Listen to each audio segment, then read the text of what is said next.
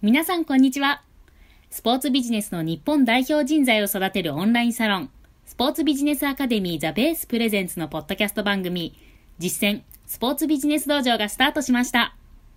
この番組では、スポーツビジネス界で奮闘する若手ビジネスパーソンが、スポーツビジネスアカデミー代表理事の荒木茂雄さんに、等身大の苦悩や葛藤、アイディアをぶつけ成長していくストーリーをお届けします。エピソード1では、渋谷から J リーグを目指すサッカークラブ、東京シティ FC の酒井翼さんにお越しいただき、J8 のカテゴリーでどう稼ぐか、リアルな現場経験をもとに壁打ちしました。それでは早速、お楽しみください。えー、皆さん、こんにちは。東京シティ FC の酒井翼です。えっと、前回、あの、サプライヤーに関する考え方といったところで話を、あの、少しお伺いさせていただいたんですけれども、あの荒木さんの中でご存知の事例があるといったところだったので、ぜひちょっとその部分に関して今日はお話をお伺いできたらなというふうに思っております。荒木さんよろしくお願いします。はい、よろしくお願いします。そう、前回話した例ね、その解説というか、結構深い話なので、そのもちろんね、あの答えなんて当事者同士しか当事者同士しかわからないのであの、まあ、推測も含めて、まあ、こんな感じなんじゃないかなっていうね話も含めてできたらいいなと思うのね。でこの事例ってえー、単純にそのマジェスティックとかナイキとか MLB だけのその話じゃなくて、はい、あの他のスポンサーシップの一つの考え方のベースにのヒントになるようなこんな話なんでちょっと共有した,、したいなと思ってるんですね。はい、何かっていうと、まあ、スポンサーシップって言うまでもなくクラブサイドの目的と、はい、そこにお金を支払ってその対価を得るスポンサーの立場、やりたいことっていうのがあるよね。はい、で当然、そこって本来の目的って当然違うわけじゃない。ね、はい、そのクラブ側からすると、そのアセットをまあ販売をして、そこで収益化をして、でチーム強化に使うとか、まあ、いろんなあの目的に使いたいから、それをお金をいただきたいし、はい、そこに支払う側はそのクラブの持ってるアセット、プロパティをうまく活用することによって自らのブランディングだったりプロモーションだったり反則だったりユーザーに対するそのロイヤリティとかブランディングを高めていくみたいな、まあ、そういう目的があるので、うん、そのそれはもう言うまでもないよね。で、はい、今回話す内容っていうのはそこの部分を、えー明確に、明快にこういう如実にこうに表したような事例って考えてもらうとよくて、はい、それどういうことかっていうと、例えば MLB からすると今までってえーまあ、この他のスポーツも全部そうだけど、サプライヤー契約みたいな形で、まあ、選手が着用するユニフォームとかギアって、すごくやっぱり大事な大事なプロパティの権利の一つじゃない、だから、まあ、通常の発想でいくと、ユニフォームどこにしようかって話になるよね。うん、ユニフォームをどこのメーカーに、ブランドにすることによって、どれだけのスポンサーフィー、あるいはどれだけのサポートをメーカーから受けられるのかっていう、はい、まあ、ここが一番でかいところだし、うんメーカーからすると、どれだけその、ね、プロのチームのこのトップスポーツにかかわらず、こういうチームのユニフォームに、その自らのブランドを関して、そこのブランディングに活用して、でそこでそのブランドの強化、プラスそういう売り上げをね、こうやって上げていくんだっていう、こういう意図があって、まあ、成立するのが、まあ、このサプライ契約じゃない？基本的にはね。はいはい、ただ今回の契約っていうのは、それよりももうちょっと踏み込んだ、はい。話なんですよ。はい、これどういうことどういうことかっていうと、あのまあ、今回の,、まあその結果からいくと、ものはマジェスティックが作ってますと。はい、ただ、マジェスティックのものに対してナイキのブランドがついてますと。いうことなので、はい、まあ、日本の例でいけば、えー、水の製の、例えばですけど、水の製のユニフォームにデサントのマークが、ロゴがついて、選手をプレイしてるっていう、こういう感じになるので、まあ、一見すごくなんか信じられないような、こんな、こんな話ですよね。はい、で、これを、まあ、その表面から見ると、MLB 的には権利を分けたなと。その権利を分けたっていうのは、はいはい、その、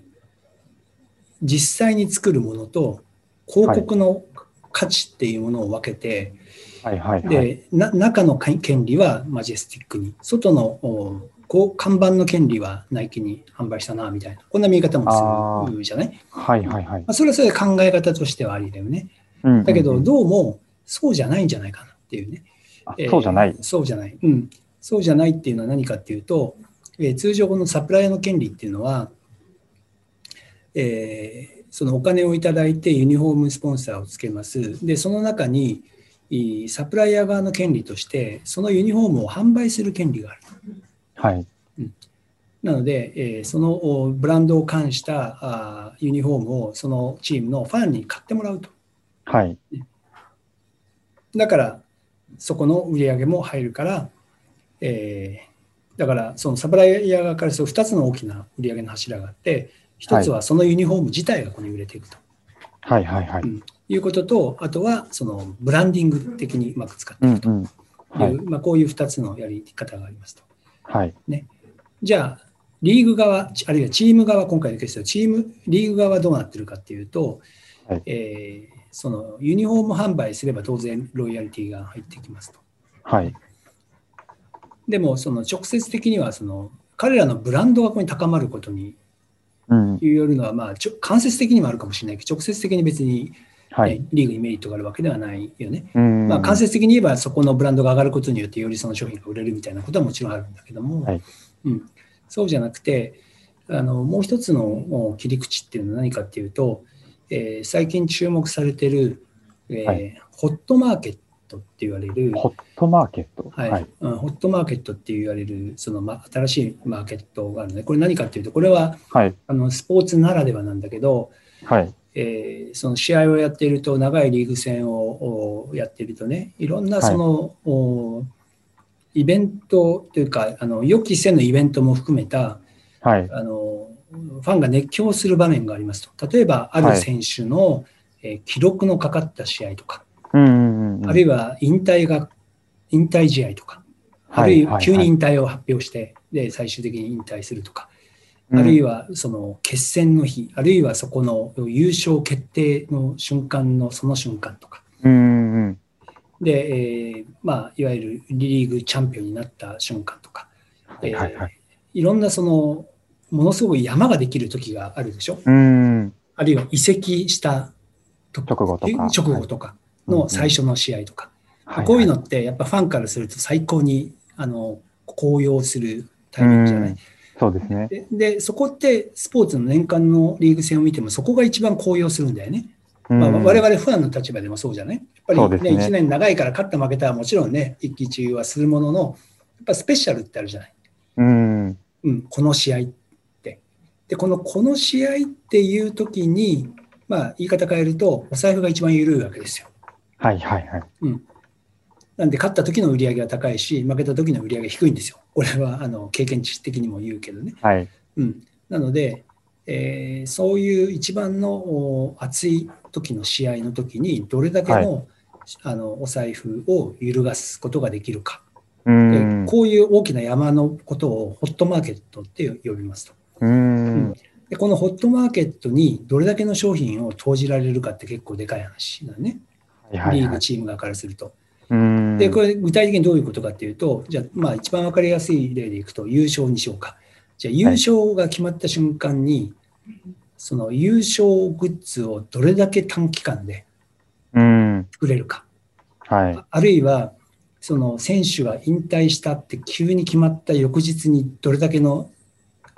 そのための商品を作れるかとか。うん。あるいはその在庫リスクを終えるかとか、ねえーここのいわゆる本当に手間のかかる、うあるいはそういう製造ライン的にも、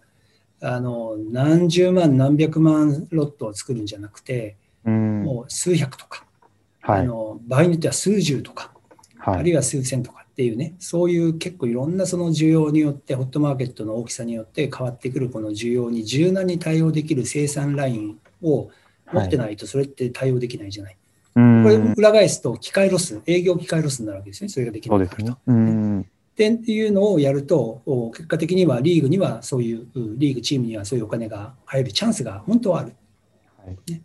なおかつ、グッズって、スポーツの場合のグッズって、普通の買い物と違って、ファンロイヤリティを高めるツールでもあるんだよね。はい。うん、でやっぱりそこに行った時にこれを記念にも持っておきたいみたいな。だそれってやっぱファンとのエンゲージメントを高めたり、ロイヤリティを高めたりするツールでもあるから、やっぱそういう商品があることによって、より強いあのエンゲージメントをここに持た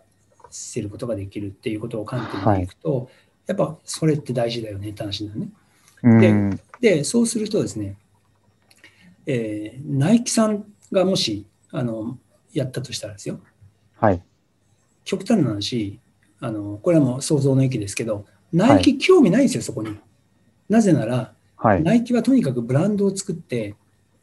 で、とにかくそれをブランドを生かした形でナイキブランドを世の中に浸透させて、うんうん。MLB といえばナイキっていうようなことで、はい。例えばユニフォーム作るときとかグラブだとかなんだとかって全てそこの、おまあ、いわゆるタイガー・ウッズが、ね、やったナイキブランド戦略じゃないけども、うんそういうブランド戦略で、えーやってで大きなマスで取っていくとマスマーケットで取っていくとはいいうのがまあ彼らの本業だから、まあ、細々とした、はいはいえーあ。るチームの優勝グッズに命をかけてる会社ではないってことですうね。ん。うんそっかそっか。ナイキそのサプライヤー側からすると別にホットマーケットはそんなに大きな市場ではないっていう。そういうこと、そういうこと、そういうこと、そういうこと。だからそこがまあ本丸の市場じゃないから、うん別にそこまではちょっと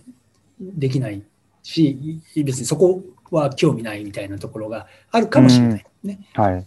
一方で、マジェスティックっていうのは、あのはいまあ、ファナティクスに、ね、あの買収されて、はい。ファナティクスのビジネスモデルってまさにホットマーケットに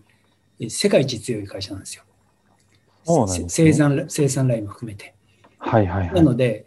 あの昔のマジェスティックはそうじゃなかったかもしれないけど、はいファナティクスになったことによって、えーそういうマーケットが主流のマーケットになってるっていうことは、うんうん MLB からすると、両方のやりたいことを満足できる方策はないかって考えるわけじゃん。ああ、そういうことですね。うん、そうすると、そもそも別にナイキさんはそこに興味ないんだったら、じゃあナイキさんはナイキさんの一番興味のある、あのスポンサー、ユニフォームスポンサーでロゴを掲出しましょうよと。うんうんうんうん。でホットマーケットに一番得意な、あの消費者ビジネスに一番得意な、そして興味があって売り上げを上げたいマジェスティックさんは、じゃあ、はいはいその中身を作って、ホットマーケットに対応してくださいよっていうディールがもし成立するならば、ここれみんなそれなりに嬉しいよね。なるほど。うんそうですね。うん、だから、その単純に権利の問題だけじゃなくて、スポンサー自身が得意なところとか、やりたいことみたいなものをうまく掛け合わせることによって、うん。うん。えーまあ、三方よしじゃないけど、今まで1対1の関係だったものが、あの必ずしもそうじゃない、新しい形で市場が大きくなり、売り上げ、お金の流れもこう増えていくみたいな、うん。これね、実際、あの日本でも起きてるんですよ。やっぱりどうしても大きな、どことは言えないけど、大きなそのブランドの会社さんって、まあ、うん細々としたそういう100、200とか、えーすぐ作れる、そのブランドではい。体制ってそもそもないんですよね。なかなかうんないわけですよ。あのはい1ヶ月かかりますみたいな話になっちゃうわけですよ。うんできるけど、みたいな。だからそうするともう熱冷めちゃうので、はいえーかといって、あそれはうちはできないから他でやっていいですよって、これはまた言いづらいわけよ。なぜなら、せっかく権利を持ってるのに、その権利を他の会社に渡すわけにはいかないよねっていうのがあるから、うんいいわばその買い殺し状態に陥るわけですねはい。これ昔のインターネットとテレビの戦争と一緒なんですよね。ああのテレテレビは、はいうん、つまりテレビはインターネットが出てきて敵だったんですね、最初ね。はいはい。うんだけどそのい、もうインターネットの専門店じゃないので、そのテレビをを殺してまでインターネットに振り切れないし、うん。やろうと思えばできるけど、もうテレビスタンダードで考えちゃうからコストも高いし、なかなかそのインターネット配信ができなかった時代がありましたと。はい。だただ、うん。せっかくテレビで高いお金を払って権利をもらってるから、インターネットの権利はもらうけど、それを放送しない、インターネットで放送しないっていう選択肢をずっとと取ってきた歴史があるんですね。もう買い殺し状態ね。これ、オうん。ールライツで権利を、テレビ放映権という権利の中に IP を入れて、はいその IP 配信はもうしないっていう、まあ、こういう選択肢を取ることによって IP の事業者が入ってこれないわけですね。うん。だけど、まあ、その球団側からすると、まあ、ままるっとお大きいお金でももらうから、まあ、それは仕方ないと諦めてたと。はい。ただ、これだと誰かが不幸になるわけですよね。それはうんたまたまテレビに、ね、家にいなくてテレビが見れなかった人は、もう本当は技術的には見れるのに、はい。そういう大人の事情で見れなかったみたいな。それってファンを増やす行動にはなってるかっていうと必ずしもなってないと。うん。でつまり、ここで言うと、テレビ局、インターネット配信会社、そして、えーファン、そして球団、またはリーグ、まあ、こういう人たちが一番ハッピーなシナリオってどういうことだっけ？みたいなことを考えるきっかけに、このケースはなるんじゃないかなみたいな。で、まあ、結果的にはそういう流れで、えーそこのお互いの強みをこう生かしながら、はい。あの長時代はこう作られてきたわけだけども、今はね、もう当たり前のように、あのテレビ局も配信業者ももう別に真っ向から喧嘩してるわけではなくて、う組んみは組みながらやってるかもしれないけど、うん。それはだからつまりはそのリーグとかチームのやりたいことと、えースポンサーさんのやりたいことみたいなものをうまく調整しながら、結果的にはやっぱり、えーファンがどうやったら一番喜ぶか。結局、ファンが育たなかったら、結局、スポンサーもリーグもチームもダメなわけですよね。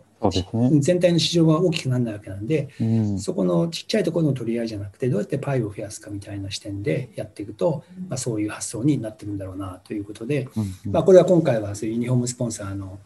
事例だけども、多分いろんなスポンサーの、ね、事例で当たり前に思ってた、うんうんうんあのことがあのそうじゃない組み合わせによって、新しい、うんうんこういう価値を想像できるような、こんなちょっと発想になる事例じゃないかなと思って、えー前回話そうと思ったけど話せなかったはいっていうことです。はい、ありがとうございます長。かったので、ねうん